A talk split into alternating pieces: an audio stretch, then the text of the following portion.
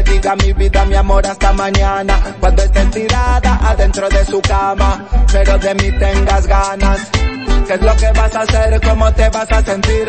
No te va a quedar... Le damos la bienvenida a Nicolás Montaño, quien tiene muchísimas cosas, este, un bagaje de experiencia importantísima en muchas cosas, pero lo más que importante es que estudió periodista, es periodista, de hecho, este, y eh, tiene una ex- experiencia de haber viajado muchísimo por un lugar que me interesa muchísimo. Y a todos los uruguayos nos va a interesar muchísimo. ¿Saben por qué?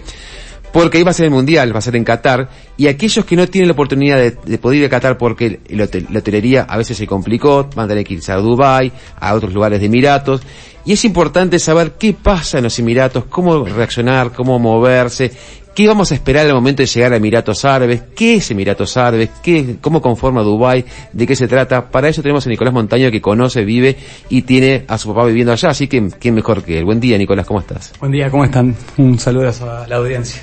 Gracias. Eh, bueno, no, Nicolás, contanos un poquito qué es este Dubai. ¿Con qué nos encontramos con Dubai? Bueno, Dubái es una ciudad de- del país Emiratos Árabes que se encuentra en el Medio Oriente. Es una ciudad muy cosmopolita donde van a encontrar personas de todas partes del mundo y una gran cantidad de uruguayos. Y bueno, hoy en día con todo esto que se nos viene del Mundial está siendo una de las sedes que va a ver- albergar a, a, bueno, una gran cantidad de turistas. Y nada, es una ciudad espectacular donde van a poder conocer y, y disfrutar de muchas cosas. Tenemos muchos miedos, porque no es lo mismo pensar en ese tipo de continente, eh, mujeres y hombres. Nicolás, este, yo sé que la mayoría que está pensando en el mundial dice son hombres los que van a viajar y los que van a querer estar por allí con el balón fútbol acompañando, pero también hay mujeres. ¿Qué tanto puede cambiar para las que quisiéramos ir y a sabiendas de que culturalmente hay un abismo importante? Bien, eh, en lo que es eh, Qatar, Doha, que es la capital y bueno, todo donde va a ser el mundial, obviamente la religión que, que, que reina es el Islam y bueno, hay que intentar cumplir todas las normas que, que nada, que, que pone el país. Pero bueno, yo creo que va a ser un mundial diferente y, y bueno, y en lo que es Emiratos Árabes y en específico Dubai es un país muy, eh, obviamente también es, es Islam, pero bueno, las mujeres no van a tener ningún problema, pueden ir a la playa de bikini y no hay ningún drama. Eh, obviamente cumpliendo las normas, no tomando alcohol en, que tampoco lo van a conseguir, a menos que seas un turista y tengas una tarjeta especial. Pero, pero bueno, sí, es un mundial que va a ser diferente. Eh, pero yo creo que si una mujer o, o un hombre también. Periodistas que fueron ahora a hacer la previa decían que en el tema de vestuario, por ejemplo, Ana Inés Martínez en su cuenta en redes sociales decía que le pedían en ciertos lugares cubrirse, sobre todo cubrirse los hombros, este, no dio tanta amplitud respecto al tema del bikini cuando, cuando visitó lugares turísticos que le dieron ganas de darse un chapuzón. Vos decís que dentro de todo igual va a haber flexibilidad, que intuyo que la flexibilidad mismo el mundial se las puede llegar a dar, sabiendo que van a recibir tanto turista, que no conoce la interno, que puede pecar de, de esas faltas a la cultura local, seguramente sean más permisivos, pero vos decís que no es tan extremo. No, eh, yo lo que hablo es en el caso de Dubai, en Emiratos Bien. Árabes Unidos. Dubai, ni siquiera te hablo de Abu Dhabi. Yo te hablo en Dubai, que es donde se va a quedar la mayoría de los turistas que no encontraron hospedaje en Qatar. Sí. Eh, en Dubai sí, es muy flexible, tenés la libertad que tú quieras, obviamente siempre cumpliendo las normas. Si vas a una mezquita tenés que taparte el pelo, taparte los hombros, etcétera. Pero si vos vas a una playa, una piscina, un hotel, no hay drama, vas a poder estar como tú quieras, de bikini, de traje de baño, de short. En, en Dubái es muy flexible en ese sentido. Ya en Abu Dhabi, en otros Emiratos, capaz que sí es un poquito más estricto. En Qatar, capaz que sí eh, te hacen cumplir las normas más a rajatabla. Pero bueno, yo creo que uno sabe a dónde va. Digo, Es un tema de respeto también, uno es es un consciente. tema de respeto. Si se hace un mundial en Uruguay, viene un musulmán acá y bueno, y se tendrá que amoldar a la situación de que acá comemos productos y que allá no los comen. Y bueno, sí, lógicamente son países que bueno, que de a poquito tienen que ir evolucionando con en ciertas ciertas cosas, pero yo creo que hoy en día estos países están siendo mucho más eh, abiertos eh, de lo que eran antes. Dubái, por ejemplo, este, me acuerdo que hiciste un video, hace, eh, creo que fue el año pasado, nos contabas que Dubái prácticamente no hay árabes, o sea, es, muy poca la cantidad de gente, o sea, son más europeos, americanos, que, que árabes, la, la, la, la población árabe en Dubái es muy poca, no sé cómo será en Qatar, por ejemplo. El tema es que en estos países, eh, todas las personas, un ejemplo en Emiratos, todos los que son emiratíes, Mm. están en el gobierno, están en la policía. Ser, trabajar en la policía en Emiratos es, es un cargo muy grande, te hablan cinco idiomas, eh, están todos muy bien preparados. Entonces no los ves, no, no estás con contactos con ellos. Eh, Claro. Muy rara vez.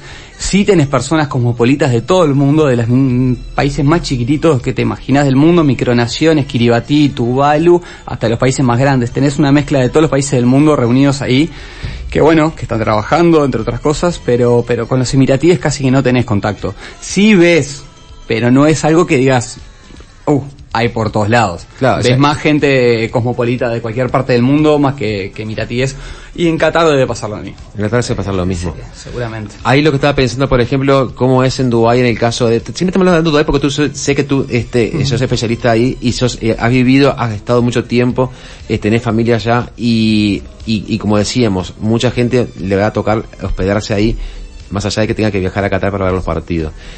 Eh, se hablaba, por ejemplo, de eh, en público cómo comportarse con tu pareja. Se hablaba de que no se puede estar de la mano, no se puede estar abrazado, que no se puede dar eh, muestras de afecto. ¿Cómo, ¿Cómo es un Dubai en respecto a eso? Bueno, en Dubái es exactamente igual. Eh, tenés que intentar evitar, no, intentar no, evitar cualquier demostración de afecto. No podés estar dándote un beso en la calle, no podés estar generando cualquier situación que, que a la vista de otro pueda ser incómoda en ese sentido.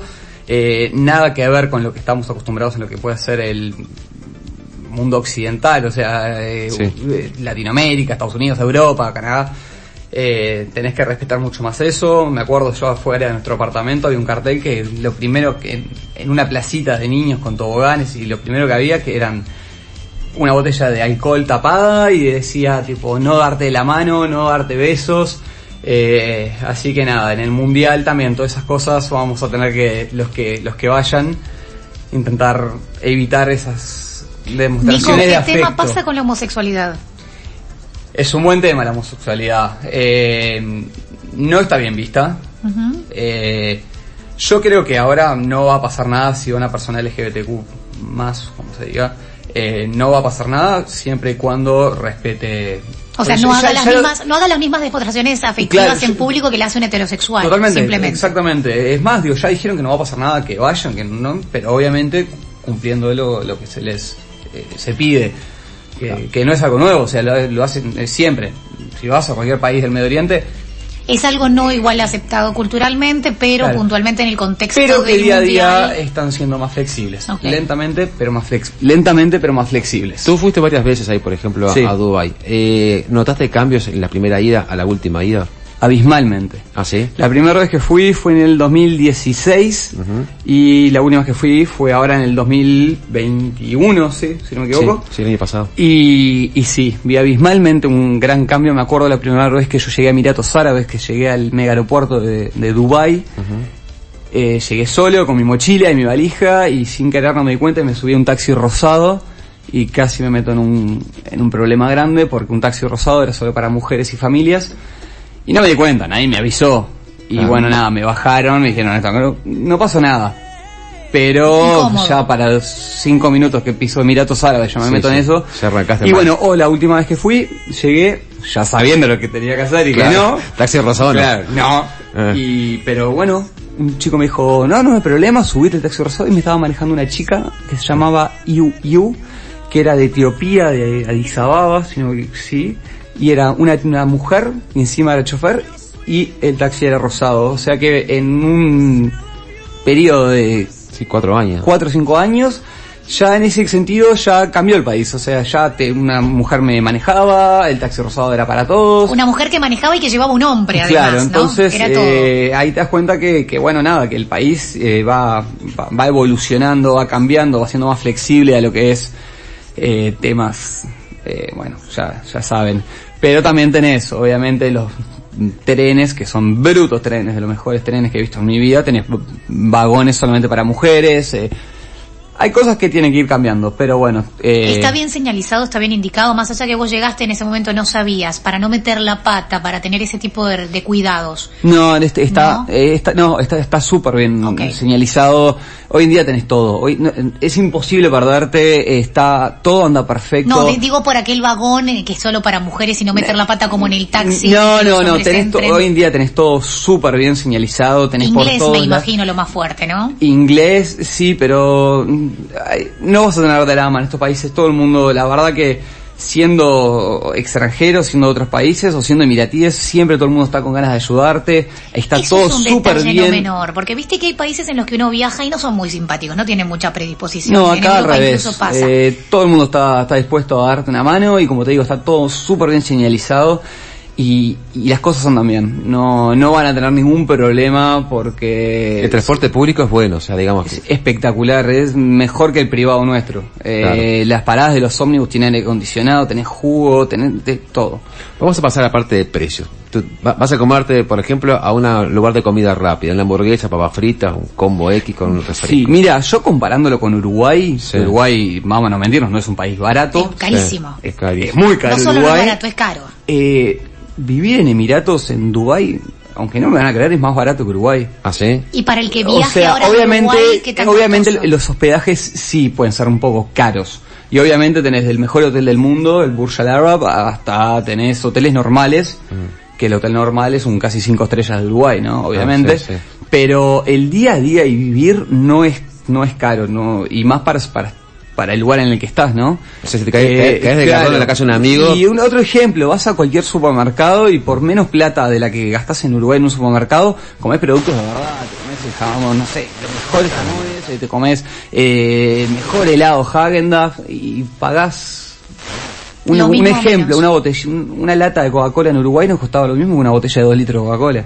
Claro. Entonces, bueno, digo, los precios en ese sentido eh, para mí no eran caros.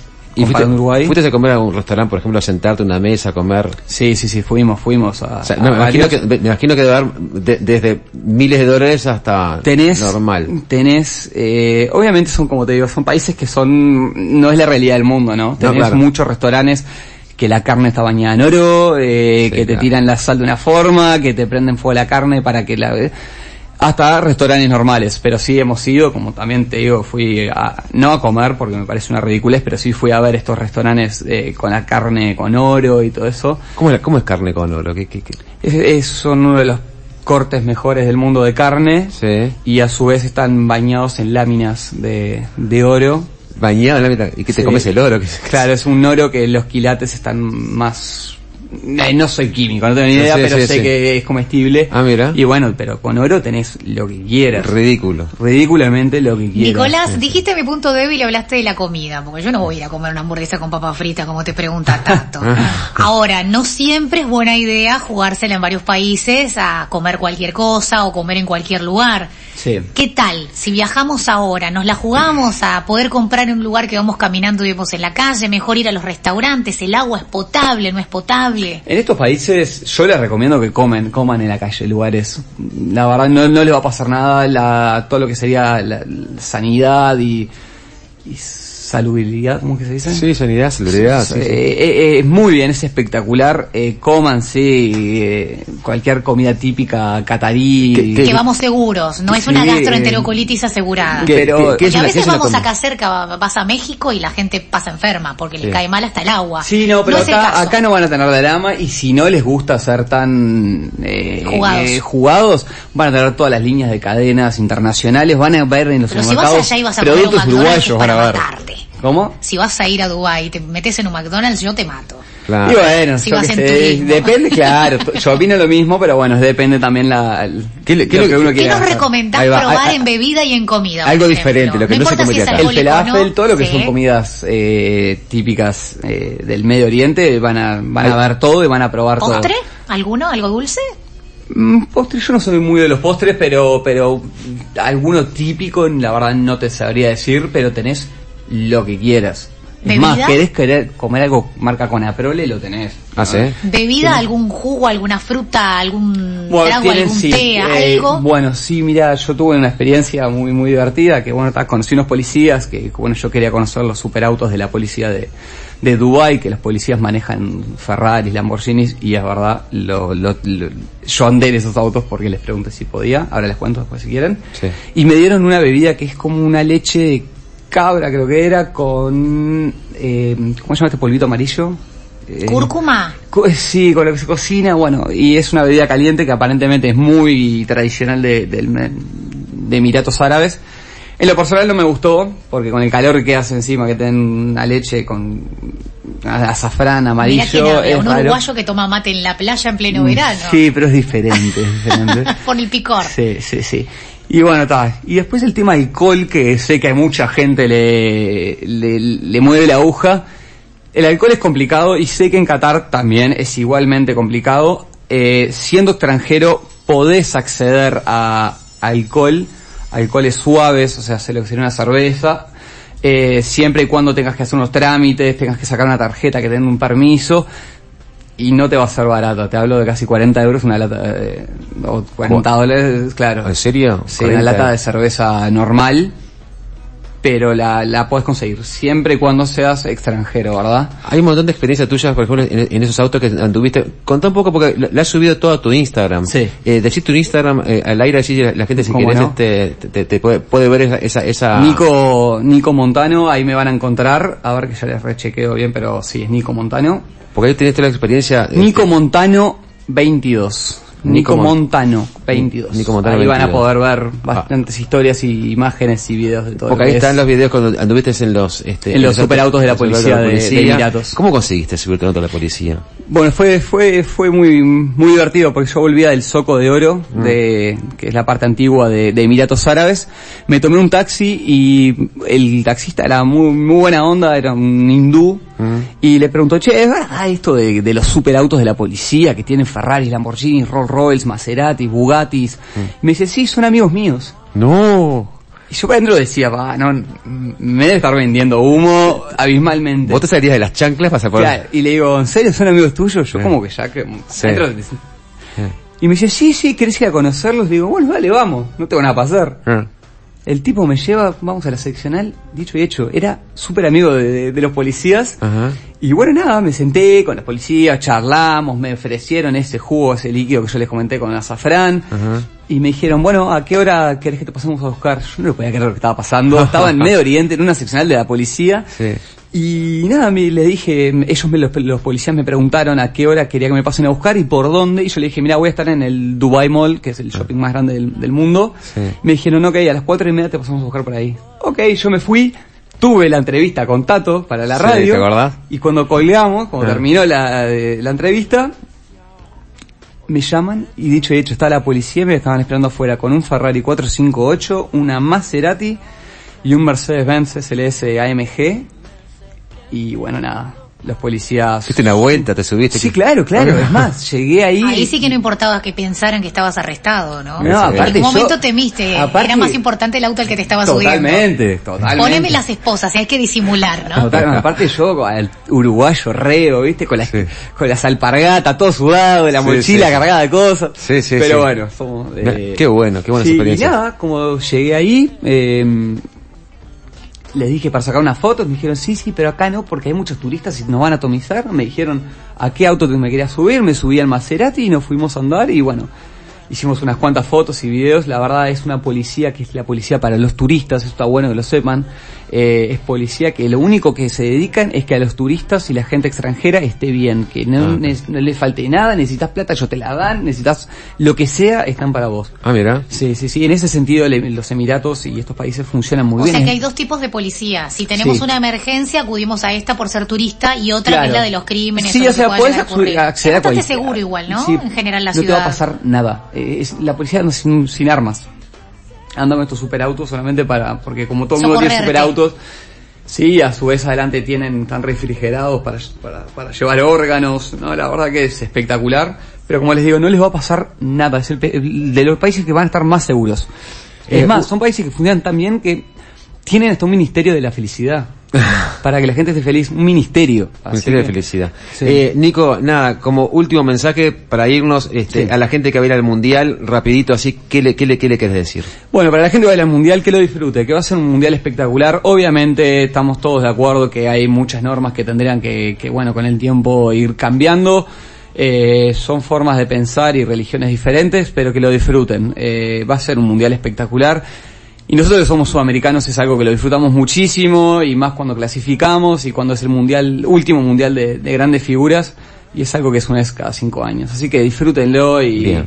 y bueno. Nicolás, muchísimas gracias por tu tiempo, Por favor, Uruguay, y gracias por venir. Y bueno, decimos hasta mañana. Por supuesto que sí, mañana a las 8 ya en Triunvirato, ya eh, sí. vuelve Jorge Gatti, supongo, si no falta no, usted no y viene él, estaremos los tres nuevamente para hacer entrevista de 8 a 10 aquí en la 106.7. Hasta mañana. Yo te necesité y no estaba, dimos mil vueltas,